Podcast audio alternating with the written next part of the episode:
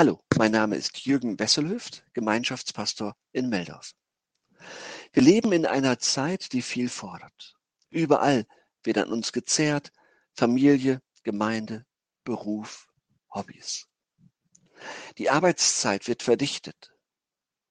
Man hat weniger Zeit, um die Dinge genauso gut und exakt zu verrichten wie mit mehr Zeit.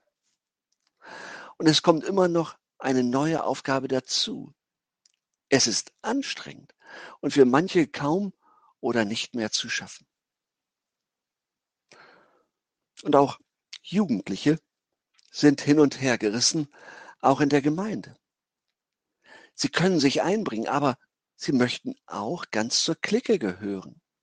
Und da fällt es schwer, die Balance zu halten, allem gerecht zu werden. Wir leben nun wirklich in einer herausfordernden Zeit. Jeder zehrt an uns. Jeder möchte etwas von uns. Was ist dann wichtig? Was ist, wenn man mit der Zerrissenheit nicht mehr umgehen kann? Ich vermute, dass wir in einer Gemeinde gute Antworten gemeinsam darauf finden können. Im Gespräch, im gemeinsamen Nachdenken, dabei keinen Druck aufbauen, den anderen mit seinen Bedürfnissen sehen, aber auch die guten Gaben, die Gott ins Leben hineingelegt hat und die nun ausgefüllt werden sollen. Zerrissenheit. Und da fällt mir folgende Geschichte ein, die ich irgendwo aufgeschnappt habe. Während des ganzen Gottesdienstes war das gleiche Geräusch zu hören, als ob jemand eine Zeitung zerreißt. Es war störend. Die Besucher schauten sich um und entdeckten Frank. Frank, 28 Jahre alt, ist geistig behindert, kann nicht hören und nicht reden. Er zerreißt eine Zeitung mitten im Gottesdienst. Am Ende will der Pfarrer wissen, warum es, warum er das gemacht hat. Sie setzen sich mit Frank zusammen und dann bekommen sie heraus, Frank fühlt sich total zerrissen.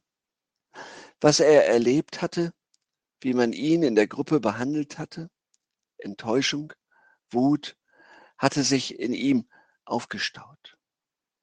Maria, 29 Jahre alt, ebenfalls geistig behindert, sammelt währenddessen die zerrissenen Zeitungsstreifen auf und legt sie auf dem Boden der Kirche zu einem Kreuz zusammen.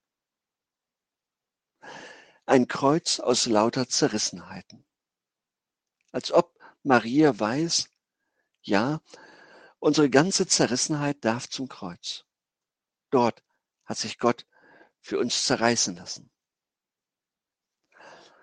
Wir Christen kennen das Kreuz als den Rettungsanker in Zeiten der Not und der Anfechtung. Hier können wir in aller Zerrissenheit hin. Und das Kreuz hält uns aus. Und wir halten aus in aller Not beim Kreuz. Denn Jesus ist gekommen zu suchen und zu retten, was verloren war und ist. Und sucht auch die Zerrissenen in dieser Zeit.